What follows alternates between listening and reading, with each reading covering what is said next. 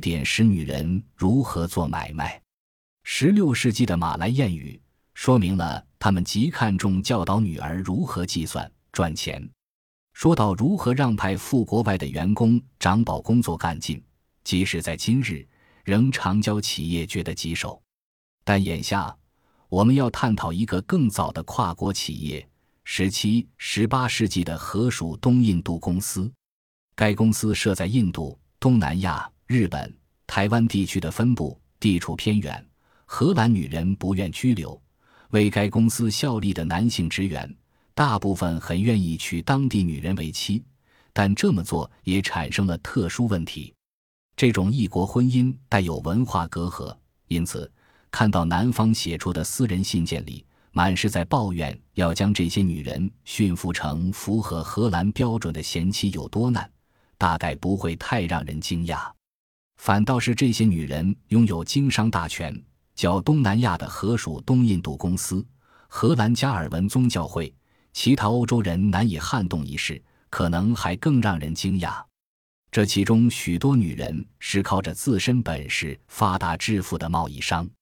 早在欧洲人来到许久以前，四面环海的东南亚地区就已有蓬勃的长城贸易，其中许多贸易商是女性。在有些情况下，因为经商被认为是太卑贱的职业，不是上流阶级男人所应为。但经商利润又太诱人，叫上流人家无法完全割舍，因而给了女人经商的机会。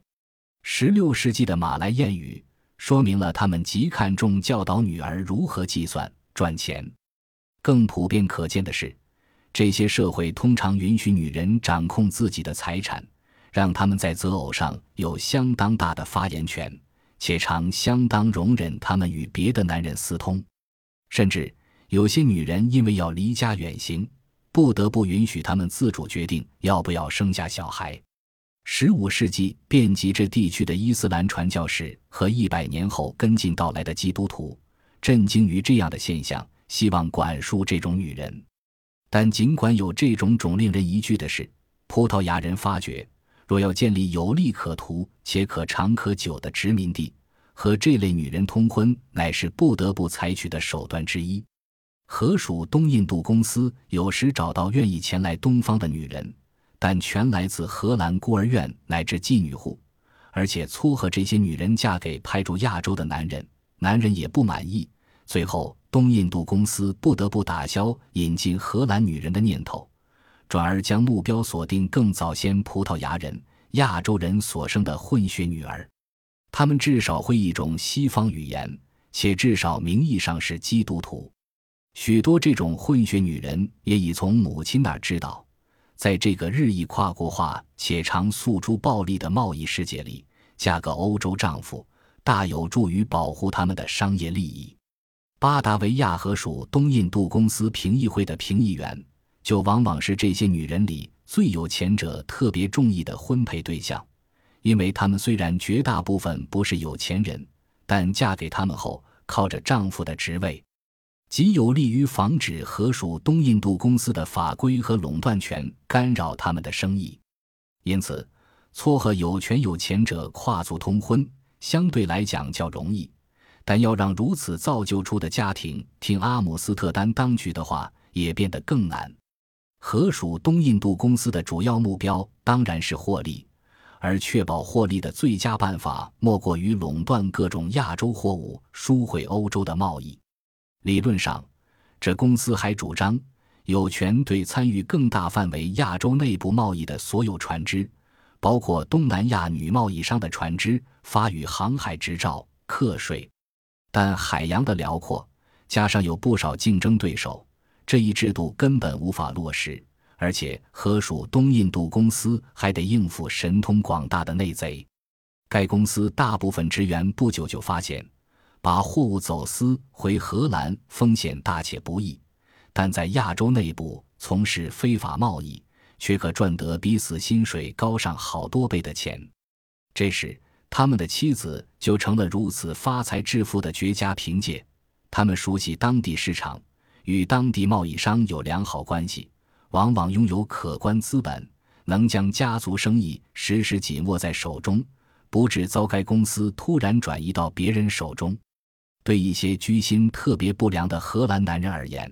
这就给了他们利用文化差异从中套利的机会。也就是说，利用东南亚女人相对较高的地位大赚其钱，然后可以利用他们在荷兰法律下较低的地位，将家产全掌握在自己一人手中，甚至可以回荷兰娶个体面的老婆安定下来。但男人有荷兰法律、教会当强有力的靠山。女人则有地利之便，在印度、东南亚的外国人常壮年早逝，留下有钱的遗孀。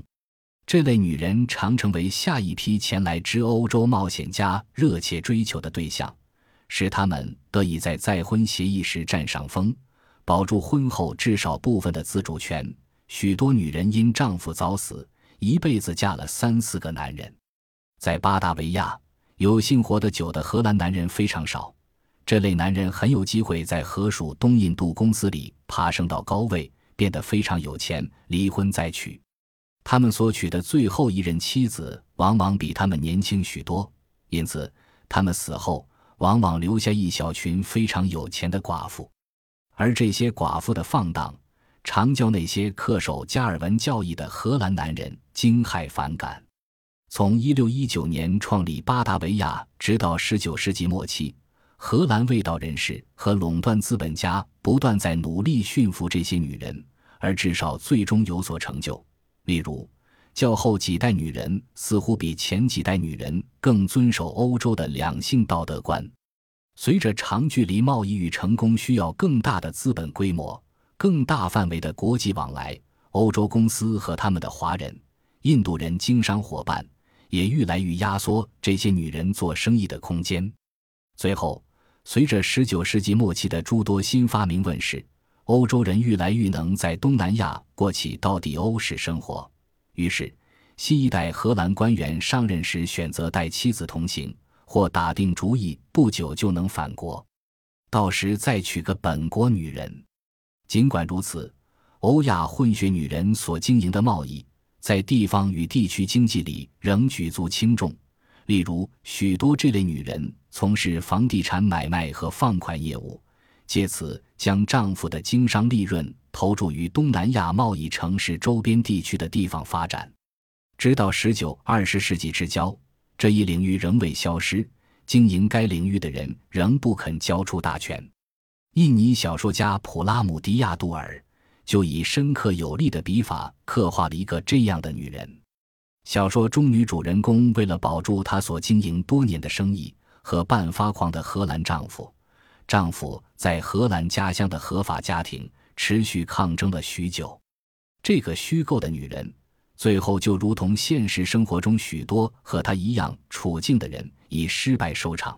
但三百年来，就是像她这样的女人，建造并维系了她们丈夫所声称归他们所有的那个世界的一大部分。